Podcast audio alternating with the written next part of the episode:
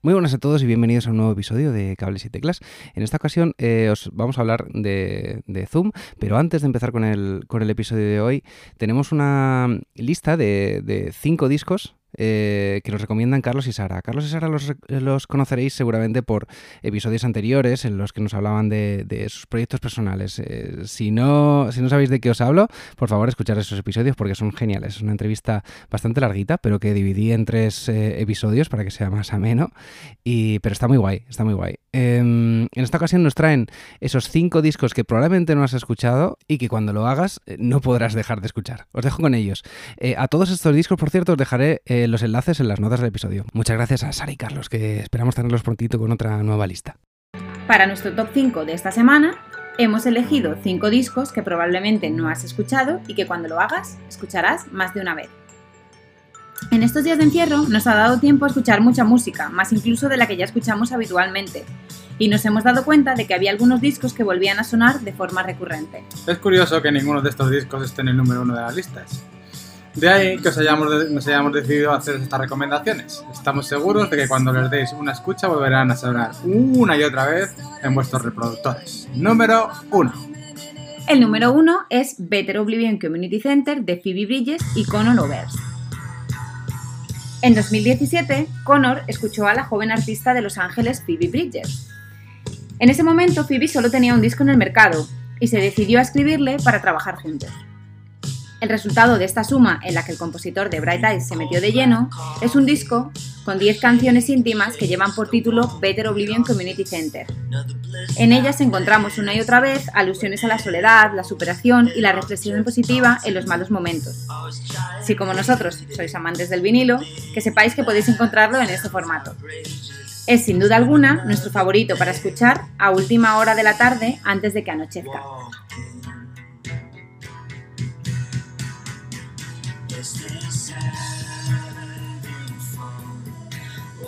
Número 2. Hazy Ben. Z y Z apóstrofe. Autoproducido por él en su habitación. Hazy Ben es el alter ego de David Hernández, que es el cantante y compositor de Cosmic Birds, banda folk de Valladolid, que llevan regalándonos música desde 2009.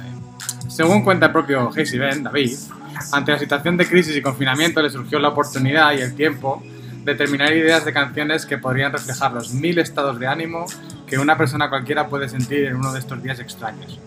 Con esta premisa y la ayuda a distancia de muchos a músicos amigos, publica Z, que es el primer EP, con cinco canciones que muestran música clásica, electrónica, teclados en canon, épica y mucho viaje interior. A medida que lo escuchas, metes un poro más de tu piel en este mundo casi de videojuego. ¿Puedo decir videojuego? Puedes decir videojuego. En este mundo de videojuego puedes flotar en un sin parar de emociones. Semanas más tarde, con Z apóstrofe y otras cinco canciones, completa su visión particular y da alas completamente liberadas a Hazy Ben. Número 3. Parting Lines. La banda de Tim Ramsey y Trevor Bell Jiménez. Hace unos meses, la edición 10 del Week nos daba la oportunidad de conocer a esta banda de Los Ángeles. Sí, otra vez LA en 2018, Trevor y Tim se juntan para grabar un disco que lleva por título See You on the Other Side y que suena a la mítica One de LA. Un disco con grandes hits, con canciones que transportan a otro lugar. Uno que refleja la puesta de sol o calles en las que se pierden las anchas y repletas aceras de coches del downtown. Este disco es sin lugar a dudas Los Ángeles en estado puro. Es posible que por eso nos guste tanto.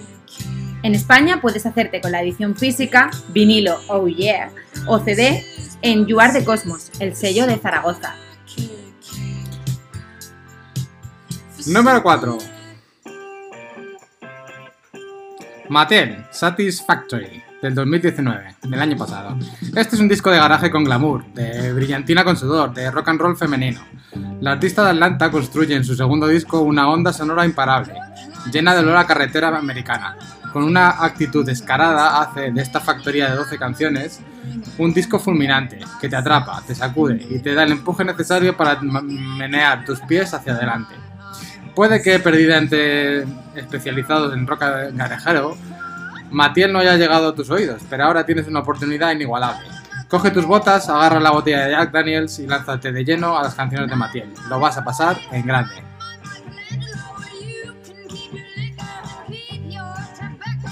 Número 5. Silverton de Torres. Torres es el nombre artístico de la compositora americana Mackenzie Scott de Georgia. La verdad es que no sabemos ni cómo llegamos a este disco, pero lo que está claro es que cuando lo hicimos fue para quedarnos. Pop enseñador, guitarras y sintes, letras poderosas son las armas que Torres esgrime en el que creemos es su mejor disco, para hablar de cómo enamorarse y no morir en el intento. Suena contemporánea, poderosa como una pisonadora y delicada como una flor con espinas.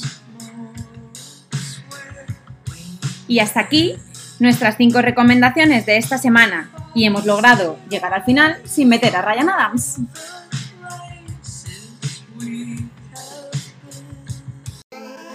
Bienvenidos al podcast de Cables y Teclas.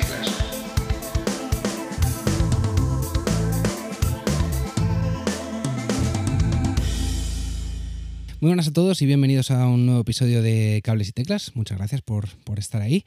Eh, hoy tenemos con nosotros de nuevo a Manu Regalado. Muy buenas, amigo. Muy buenas. Eh, muchas gracias por invitarme de nuevo. Un placer estar por aquí. Un placer, un placer tenerte. Eh, bueno, comentaros eh, lo que os comentemos en un, en un, podcast anterior, y es que Manu va a estar un poquillo más presente estas, eh, estas semanas con nosotros para comentar sobre todo actualidad de Apple, pero, pero mucho de, de, muchas partes, y va a ser, va a ser muy guay que esté, que esté con nosotros aquí más a menudo. Qué guay, tenía yo ya ganas de que llegase el jueves. Bueno, es martes, mierda.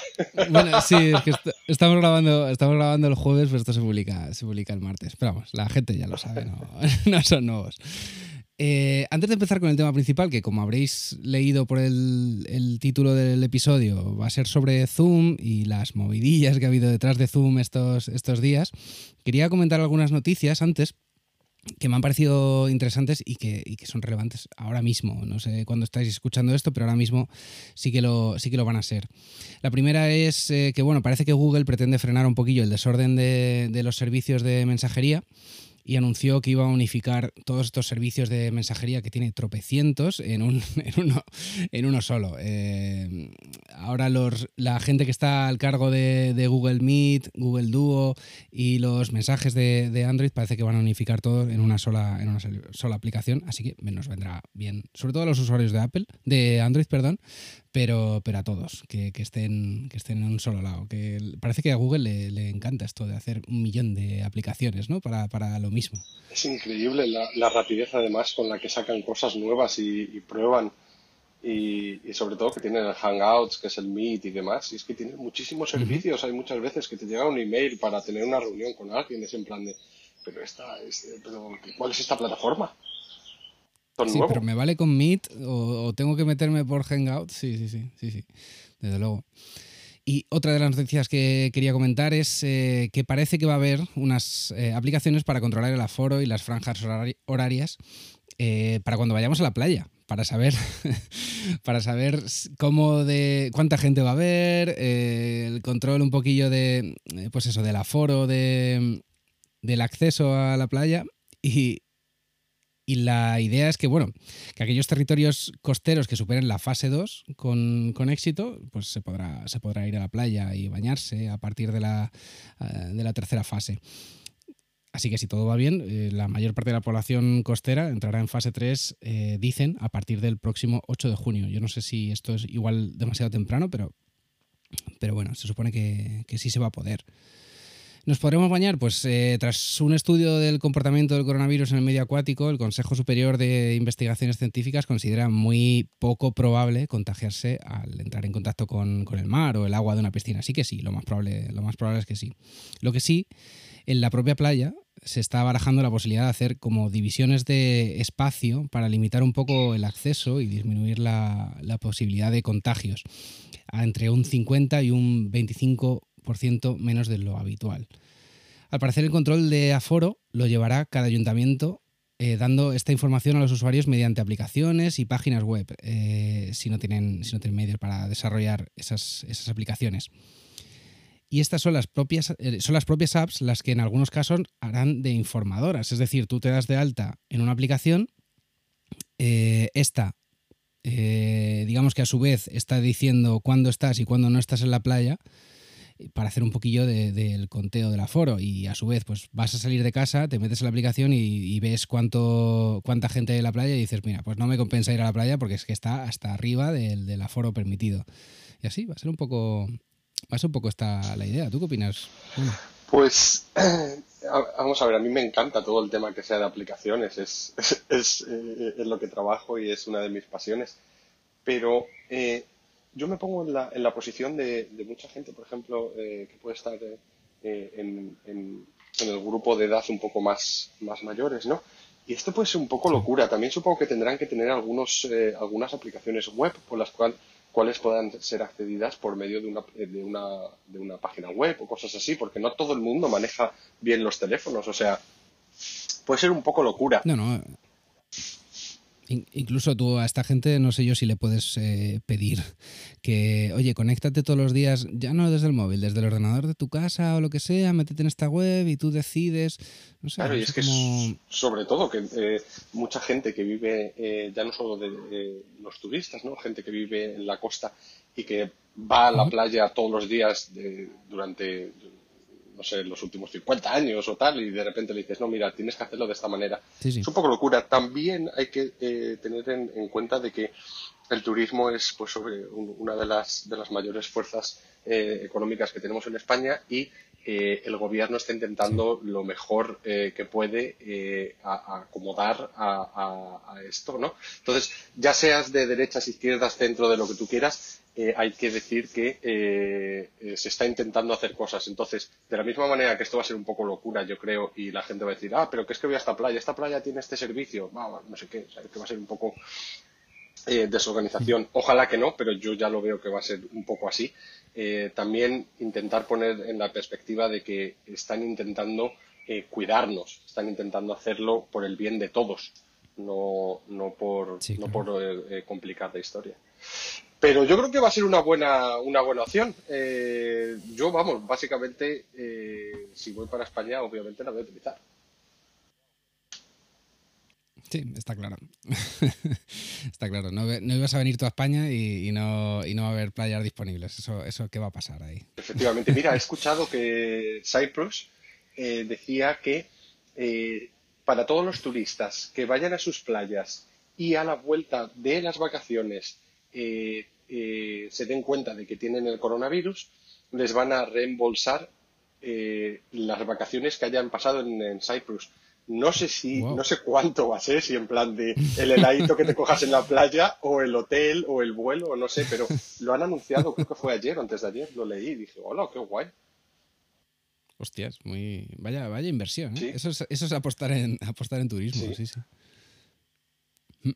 Bueno, otra de las noticias que, de las que quería hablar es que bueno, Apple ha lanzado esta misma semana una actualización para Logic Pro que es muy curiosa porque tiene eh, los nuevos eh, Live Loops al estilo de Ableton. Los usuarios de Ableton igual les, resulta familiar. Eh, la acabo de instalar y aún no me ha dado tiempo a darle muchas vueltas, pero prometo intentar hacer un, tutorial de, cómo es su uso y tal. Y por cierto, importante el dato, solo es compatible con, con macOS a partir de Mojave en adelante. Es decir, que los que tengan Sierra o High Sierra o, el Capitán y tal, no van a tener disponible más actualizaciones de Logic Pro. Esto es, esto es un bajón. Yo no sé. Yo no sé el, motivo que ha.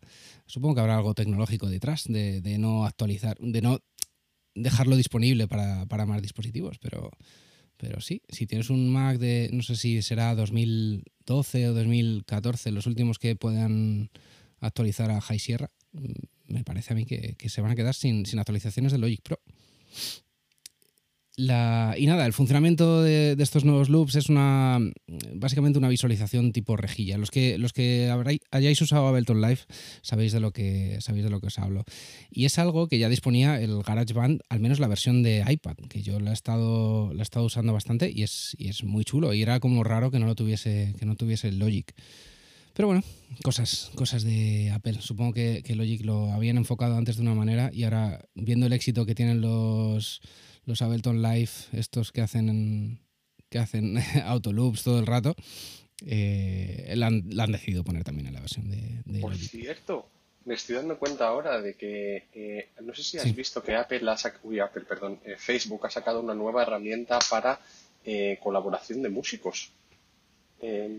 ah, no, tenía ni idea. Sí, ahora mismo no me acuerdo cómo se llama, pero ha sacado una nueva herramienta que básicamente es tipo Discovery, del sentido de que em, tú puedes poner tu tu música, ¿sabes? Te grabas con el ukelele o con el piano, lo que sea, y luego otra gente puede participar encima, encima de lo que tú estés tocando y puedes hacer también, eh, pues eso, buscar eh, qué tipo de, instrumentos hay por ahí o qué tipo de canciones y participar en ellos. Qué curioso. Luego le echo, le miro y si quieres eh, pasamos el link. Claro, claro. Y de hecho, mm, se me ocurre que esto puede ser una, un, eh, una idea principal para un, para un podcast. ¿eh? Al hablar de, de, aplicaciones online para componer eh, en grupo o, para hacer jams en directo o el desarrollo o qué futuro tiene esto, esto puede ser un, ah, buen motivo para, juntarnos a hablar del tema. Se llama Collab, de colaboración. Mm. Collab. Ok, pues le echaremos, le echaremos un vistazo, a ver si el próximo día... Sí, ha salido esta semana podemos hablar un poquito más. Qué bueno. Genial, pues eh, interesante. Ya había, ya había visto yo alguna, alguna aplicación que como que es un, un DAO completo, tipo Logic, en el que se entra de forma colaborativa y, das el link a varios em, a varios compañeros o lo que sea y cada uno va subiendo sus pistas, puedes mezclarlo ahí en, el, propio, en la propia aplicación. Pero bueno, ya os, ya os digo, yo creo que es un buen motivo para, volvernos a juntar a hablar y, hablar de este, de este tema. Perfecto. Y nada, respecto a la actualidad musical, no hay mucho que contar, más allá de que, de que todos estos festivales que están cancelando o moviendo sus fechas por la situación actual y que están, se están ideando, yo no sé, Manu, si lo has visto tú, están ideando trajes para poder ir a, conciertos, a festivales. ¿En serio? Que protejan, sí, sí, sí, son trajes de cuerpo entero.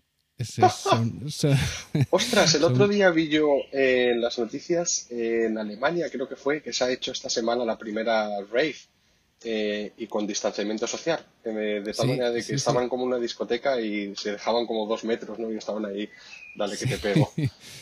Sí, sí, sí. Pues eh, sí, cosas así habrá que, habrá que inventar. También están, están, eh, a ver, lo tenía yo por aquí están viendo también cómo, cómo organizar los festivales, como pues eso, como en parcelas o, directamente dentro de tu coche, a modo de, autocine para, para conectarte desde el coche, la radio del coche, vamos, a la, estación en la que emita el festival y escuchas la, la, no, la radio no, escuchas lo que estén emitiendo en directo en la radio de tu coche. No sé si me explico. sí, sí, sí, perfectamente. Eso es un ideón. Me parece un, un melocotonazo de miedo para el verano. Sí, lo que pasa es que te vas a pasar eh, el festival dentro de un coche. Espero que tengas aire acondicionado. Claro, claro, y la ventanilla bajada, no sé si la ventanilla bajada, no sé, no sé. Va a ser, va a ser, va a ser curioso, por lo menos. Y, nada más, si quieres, si quieres vamos ya con el tema que queríamos, que queríamos hablar hoy, y es el caso que ha habido con Zoom. Y bueno, al principio de este confinamiento, eh, supongo que, todos los que estáis escuchando lo, lo habréis leído, eh, hubo un caso más de, en el que se expusieron los datos de los usuarios de, una plataforma. Y, bueno, fue como muy sonado, la gente se, se reveló un poquito con, la aplicación y, yo quería preguntarte a ti, Manu, ¿por qué hay estos problemas de, seguridad en una aplicación como Zoom y en qué consiste? Pues eh, básicamente eh, Zoom no estaba pensado, o bueno, no estaba pensado, no tenía eh, tanta gente como tiene ahora mismo. Em, eh, estaba eh, más pensado a un poco el tema enterprise y demás, y ahora se está utilizando en, todos los ámbitos. Se puede utilizar desde el ámbito de llamar a tu familia, el ámbito de hacer una reunión de trabajo, incluso el ámbito, que luego lo tocaremos, supongo, un poquito, el ámbito de que el gobierno también lo ha utilizado. Y yo creo que les ha pillado un poco el toro eh, hasta el día de hoy hay muchos, eh, muchos otros, eh, muchas otras plataformas que luego las nombraremos que, que, te dan un servicio muy bueno, pero hasta Zoom eh, realmente no había ningún servicio que fuese tan bueno como Zoom. Que Zoom es que funciona muy, muy, muy bien. Sí, la verdad es que sí. Entonces yo creo que es eso, que les pilló, les ha pillado un poco el toro. Eh, es un producto eh, relativamente joven y ahora de repente ha hecho un boom. Y de hecho, una de las cosas que, que, le, le han achacado de la, de la seguridad es lo que se, se ha denominado el Zoom booming, que es cuando, cuando eh, eh, tú tienes un- una reunión o estás en, en una llamada y de repente eh, entra gente desconocida. Y claro, eh, ha, habido en ha habido casos de eh, eh, profesores dando clases de, de- de, a sus chavales y de repente entra una persona y empieza a poner eh, pornografía. Que madre mía, o sea, Wow. todo muy mal, muy mal. Así El ser humano, de todas formas, para estas cosas es, es único. O sea, lo, lo primero que se te ocurre al entrar en, en una clase es poner pornografía. Es que es alucinante, alucinante. Pero sí, eh, ha habido varias eh, cuestiones de seguridad y hay que decir que eh, yo creo que estas cuestiones, eh, vamos a ver, si utilizas la, a- la aplicación, eh, la plataforma para hablar con tu familia y hablar de qué tal el día y tus cositas y demás, pues no hay ningún problema. El problema viene cuando un gobierno, como por ejemplo el de aquí de Inglaterra, eh, eh, Boris Johnson se hizo, no sé si fue un selfie y, salía haciendo una, un- una reunión con todos sus, sus ministros en Zoom. Y encima es que si hacías un poco de Zoom eh, dentro de la imagen, en el Zoom del Zoom, eh, veías el, el Meeting ID. Es decir, que eh, eh, Ah. era, era posible intentar conectarse. No sé si lo tendrían abierto o no, porque por aquel entonces ya podías restringir. Pero, ostras, eh, no sé, yo, yo creo que en ese momento varios, eh, seguro que algunos de los que están encargados de la seguridad del gobierno se estaban llevando las manos a la cabeza de decir, madre mía, la que estamos liando. Sí, pero eso casi, casi no es hackeo, eso es más eh, un fallo de, de aquí el, el señor presidente. Efectivamente. Y, y nada más. Y es que es lo que hablábamos eh, en el anterior por- eh, podcast, y es que em, las leyes, el, el sistema jurídico no está avanzando tan rápido como avanza todo el tema de las tecnologías. Entonces, em, los ciberataques, la deep web y todo esto, es, es complicado meterle mano en cuanto a, a- a- al sistema jurídico, es muy complicado. Entonces, eh, esto le ha pillado a mucha gente de, de- de imprevisto. Claro. Y, y es común en este tipo de, de programas. Eh, vamos a ver, es común en- en- en- entre comillas, depende de qué programas utilices. Por ejemplo, eh, como somos unos buenos fans de, de Apple, eh, Face, FaceTime, este eh, ya utiliza, lleva utilizando bastante tiempo otro tipo de encriptación y es mucho más seguro desde hace mucho tiempo. Y yo creo que es que eh, Zoom nunca se esperó llegar a ser tan, tan famoso. Eh, si no tengo mal los datos, que lo estuve mirando, creo que a día de hoy, como hace un par de semanas o así más o menos que dieron los datos, tiene en torno a 200 eh, millones de usuarios en todo el mundo. O sea, tiene mucho. Yo no sé si eh, tú eh, has visto, pero tiene, tiene que haber eh, subido su valoración muchísimo, ¿no? Pues sí, precisamente era uno de los temas que quería, que quería sacar. Y es que antes de todo esto, sus, digamos que sus sesiones activas eran de 10 millones. Y, y los últimos datos que he visto han pasado a 300 millones eh, en nada, en cuestión, de, en cuestión de cuatro meses. Ha crecido en bolsa un 130%. Eh, de, de hecho, sacaron una noticia el 18 de mayo en Genbeta diciendo Zoom ya vale más en bolsa que las Vale. siete aerolíneas más grandes del mundo juntas.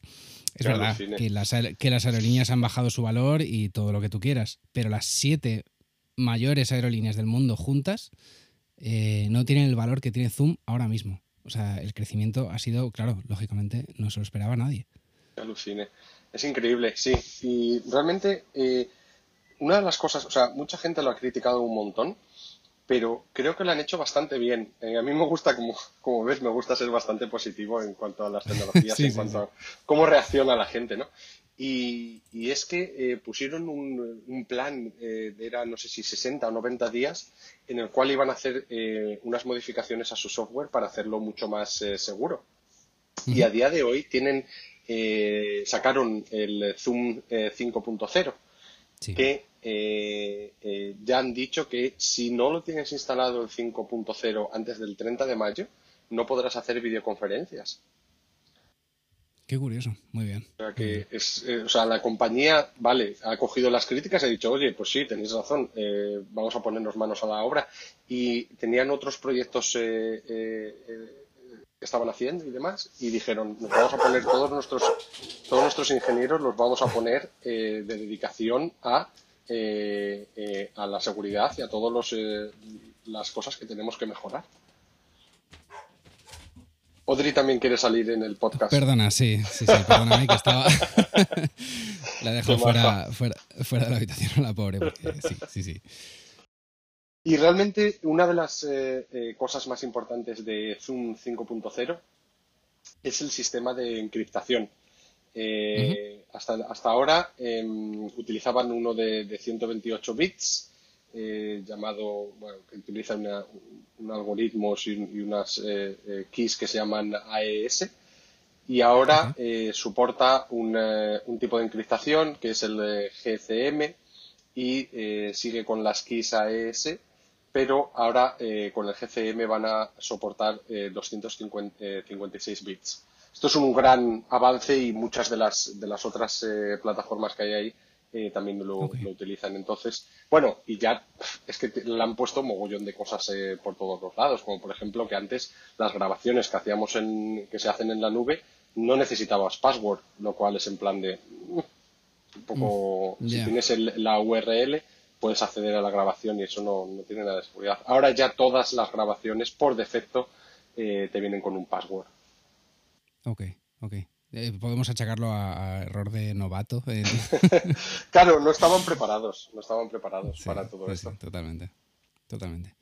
Y una de las preguntas que, supongo que le vendrá a, todos los usuarios de a pie como yo es, ¿está mi contraseña expuesta? ¿Alguien tiene mi contraseña?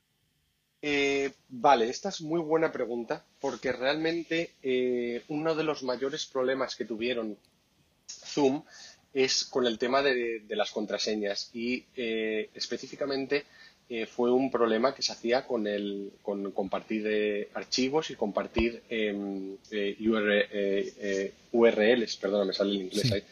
Y básicamente achacaba sobre todo a los, a los Windows porque tú podías, por ejemplo, compartir una URL por medio del chat y como muchas de estas reuniones y demás eran públicas, eh, cuando tú compartías un, fichero o una URL, eh, uno de los, usuarios podían eh, clicar en, este enlace y, por ejemplo, vamos a decir que era un, enlace que es barra barra el servidor del demonio.com barra gatito. Y dices tú, guay, qué guay, voy a clicar, ¿no? Bueno, pues entonces eh, lo que pasaba aquí es que eh, intentaba hacer una, conexión al, sitio remoto utilizando lo de una tecnología de SMB eh, de, compartición de, ficheros. Y em, Windows lo que hacía era utilizaba el login de, esa persona por medio de NTLM Password Hash, que es una tecnología y esa eh, era bastante fácil de craquear y bastante fácil de ver el password que tenías. Entonces, eh, es, pues eso, te podían eh, quitar el password y podían, podían hackearte. Vamos a ver, ¿cuánto de fácil es hacer esto? No es nada, no es nada difícil, pero ¿cuántas veces estás tú en un, en un meeting, en una reunión que sea pública, que se meta gente que tú no sabes de dónde están saliendo o que no sé, es que a mí esto no, sé, a lo mejor a gente le pasa, pero a, mí y yo creo que a muchísimas de las otras personas no pasan. Son casos un poco extremos y lo que pasa es que cuando se sacan a internet estos casos se hacen como muy bola, ¿no? Empiezan, no, es que no es seguro, es que no es seguro, es que no es seguro. Vamos a ver, eh, no es seguro, tienes que tener hasta suerte si te toca a ti. O sea, es un poco un poco en el límite. un poco, eh, sí. Y, luego, em, eh, otro tema eh, que se ha hablado mucho es del tema de em, compartir los datos, ¿no? que está en boca de todos, en todas las plataformas. No sé si has, visto un poquito de este, de este tema, pero salió Zoom negándolo todo y, reivindicando que realmente ellos no, no comparten los, los, los datos. Em, ¿Hablamos un poquito de esto? Sí, claro, claro, claro. ¿Es un, ¿Es un nuevo caso de Cambridge Analytica o...? Pues está un poco relacionado con todo esto, la verdad. Y es que eh, eh, en cuanto a... Eh, ahora como hace, pues eso, cuando empezó todo el boom este de, Zoom y demás, como un mes y medio, yo creo, no llegan ni los dos meses, estaban mirando mucho los consumidores y las, y las agencias de, de consumidores a las condiciones de privacidad que, tenía Zoom. Y había un poco de eh, espacios eh, que no se sabía cómo interpretar algunas de las cosas.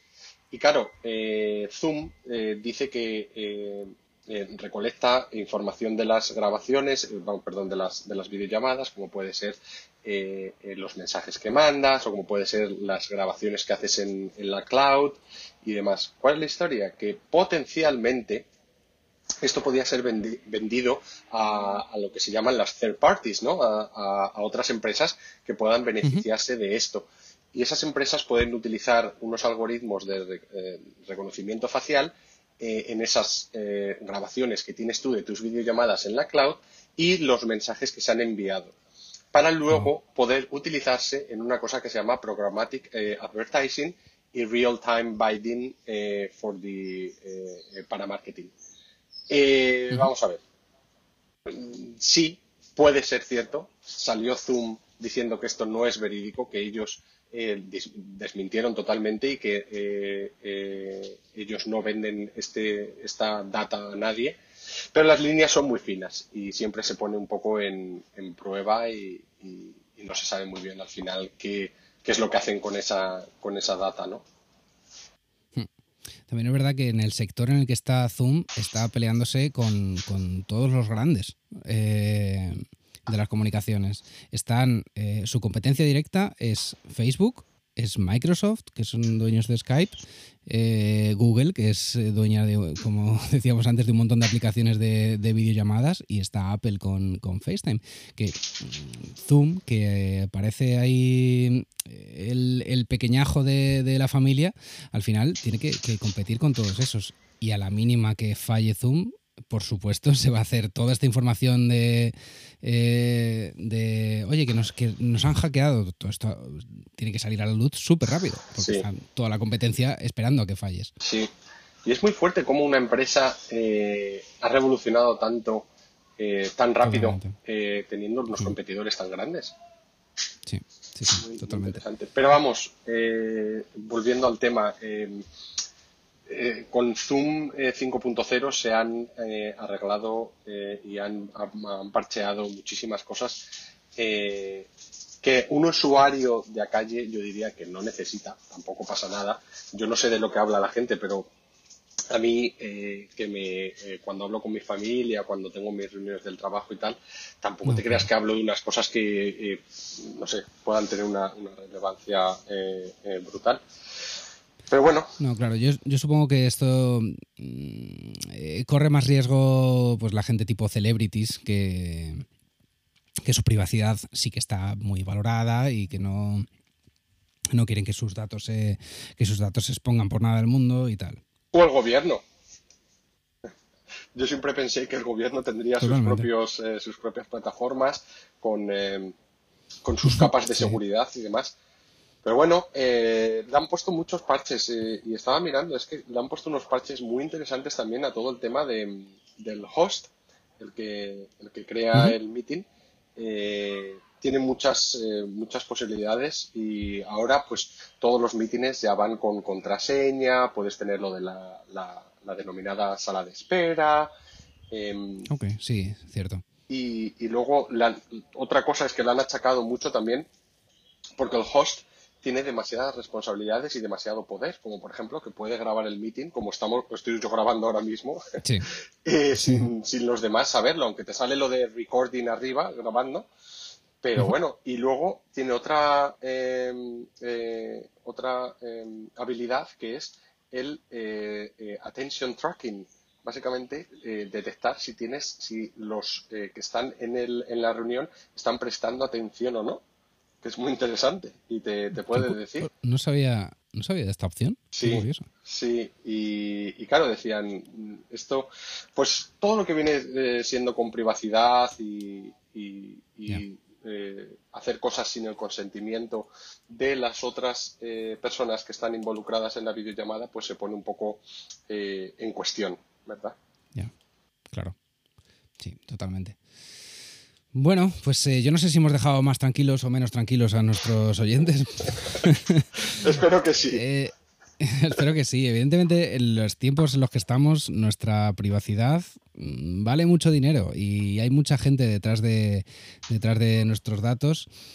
Y bueno, vivimos en un mundo rodeado de telecomunicaciones. Yo creo que es inevitable que por un lado o por otro eh, se filtren ciertas contraseñas nuestras o ciertos perfiles de no sé qué. Eh, yo creo que es, que es algo, algo inevitable en el tiempo que, corremos. Eh, no sé, la gente, además, parece que no le preocupa tanto. Si, si, fíjate el escándalo que hubo de Cambridge Analytica mm. y Facebook sigue siendo la mayor red social de vamos Facebook Facebook o el grupo Facebook sigue siendo sigue siendo el más grande de, las redes sociales así que no, sé, no sé cómo ¿Cómo le, cómo le importa tanto esto a la gente? O tampoco, en, en este caso es muy, vamos a ver, es nuestro derecho a estar seguros eh, online, ¿no? Es, nuestro derecho, tenemos que sentirnos seguros, igual que eh, es nuestro derecho también de sentirnos seguros cuando eh, salimos a la calle, que muchos países no tienen ese privilegio, por desgracia. Pero yo un consejo que mando a todo el mundo es que por favor nunca utilicéis las mismas contraseñas eh, en diferentes plataformas, en diferentes servicios, porque muchas veces eh, nosotros, por ejemplo, eh, en la empresa donde yo estoy trabajando, nos están haciendo unos, unos ataques de T2, bla, bla, bla, son un tipo de ataques de, credenciales, los cuales si son, si al final consiguen atacar el sistema, quiere decir que van a conseguir información de los usuarios, lo cual quiere decir que tiene el usuario, la contraseña, quizás a lo mejor algunos tipos de datos bancarios o lo que sea, y eh, esos se pueden utilizar para luego intentar loguearte en otras plataformas. De tal manera de que si no tienes el mismo eh, password eh, en, los servicios en los que estás dado de alta, nunca van a poder, bueno, nunca. Va a ser mucho más complicado que te puedan hackear, ¿no? Entonces, por favor, si utilizas siempre el mismo password, cámbialo. Yo tengo que hacer eso. Yo también tengo que hacerlo. hace poquito, hace, poquito estuve precisamente con eh, cambiando mi contraseña porque me alarmé, no sé por qué fue, qué noticia fue en concreto, y estuve cambiando todas mis contraseñas de todos lados eh, para conseguir una más, una más segura. Y el caso es que eh, al final acabé poniendo la misma contraseña en, mogollón de plataformas exactamente igual. Así que sí, es una parte de los deberes que tengo, que tengo pendiente. Pues es una cosa que podemos hacer todos y es además mazo de sencillo el cambiar la contraseña, así que se lo aconsejo a todo el mundo. Pues sí. Eh, pues eh, yo creo que está bien por hoy de hablar de Zoom. Bueno, quería hablar un poquillo de las, de las alternativas que, que hay a Zoom. No estoy diciendo que Zoom sea malo, ni mucho menos, simplemente que tiene, que tiene ciertas alternativas en el, en el mercado. Eh, aunque bueno, ya hablé, ya hablé de ellas en un podcast anterior que se llama Las mejores apps para hacer videollamadas, ¿vale? Así que lo podréis ver un poquillo más abajo en, en vuestro reproductor de, de, podcast. Pero básicamente el resumen es Skype, que es la más es la, yo creo que la primera que se te viene a la cabeza cuando hablas de videollamadas, porque es la más antigua, me parece, ¿no? o por lo menos la que primero se hizo más famosa. Yo creo que de las primeras que se utilizó en, en cuestión de empresa y demás, así más, más, más, más grandes, sí. Hmm. Luego, pues las que hablamos antes de Google, eh, Google Hangouts, eh, Google Meet, eh, Google Duo, la que hemos comentado antes de FaceTime de Apple y eh, Facebook en su totalidad, eh, con Messenger, con las videollamadas de WhatsApp y de Instagram. Y también, importante comentar Jitsi Mate. Eh, es eh, de código abierto, ya lo comenté en ese, en ese podcast, es de código abierto y es súper privada, súper privada. mandas un link al que se conecta la gente y no necesitas ni siquiera loguearte, ni, quiero decir, dar de un usuario, no necesitas instalar una aplicación. Está muy bien y funciona bastante bien. No sé si al nivel de, de Zoom o de FaceTime y tal, pero funciona uh, bastante bien, bastante bien. Yo lo he utilizado, lo he utilizado bastante y, me gusta. Me gusta en el sentido de que no tengo que tener una aplicación instalada en ningún lado. Eso, eso es, la, esa es la verdad. Está muy bien. ¿Has probado tú, Manu? Hay otra que se llama Signal, que también por lo visto está muy bien. Yo nunca lo he utilizado, pero dicen que es una de las más seguras junto con FaceTime. Ok, ok. Pues nada, otra más a la, a la saca de, aplicaciones de, videollamadas. Y pues nada más, eh, simplemente recordaros que, que, la WWDC empieza el día 22 justo en el episodio anterior eh, a esa fecha que lanzaremos el día 16, hablaremos un poquillo de lo que, de lo que esperamos de ese evento y haremos una especie de, quiniela con las novedades que va a presentar la, eh, la propia semana del W. Eh, perdón, que va a presentar Apple en la, en la semana del WWDC y esa semana haremos un episodio especial hablando de lo que han presentado y lo que nos ha parecido este, este nuevo material que nos trae preparado. ¿Tú qué crees, Manu? ¿Cómo, ¿Cómo, se, cómo estás? ¿Qué ansia tienes por...? Sí, la verdad es que sí. Va a estar muy, muy calentito. Eh, no quiero revelar nada para que lo tengamos todo bien, bien, bien en el próximo podcast, pero eh, va a ser muy interesante, sobre todo porque va a ser la primera vez que lo van a hacer totalmente de, de manera remota. Y creo que esto va a atraer a muchísima más gente de, lo que hacía antes, ¿no? Eh, lo cual quiere decir que está muy bien porque eh, abre mucho las puertas. Siempre Apple estuvo muy a la, a, la cabeza de eh, involucrar a estudiantes y demás en todo el tema de programación, pero creo que esta vez va a ser incluso más, lo cual está guay. Sí, va a ser muy, muy, muy interesante. Escribirnos eh, vosotros por, redes sociales o, por email eh, ¿qué, esperáis de esta WWDC. Y nada, estad atentos a los próximos episodios porque hablaremos, hablaremos mucho del tema. Y nada más, yo creo que por hoy ha estado muy bien. Eh, nos despedimos, muchas gracias por haber escuchado hasta aquí este episodio. Y nada, nos vemos en el próximo episodio. Muchas gracias y hasta otra. Hasta la próxima.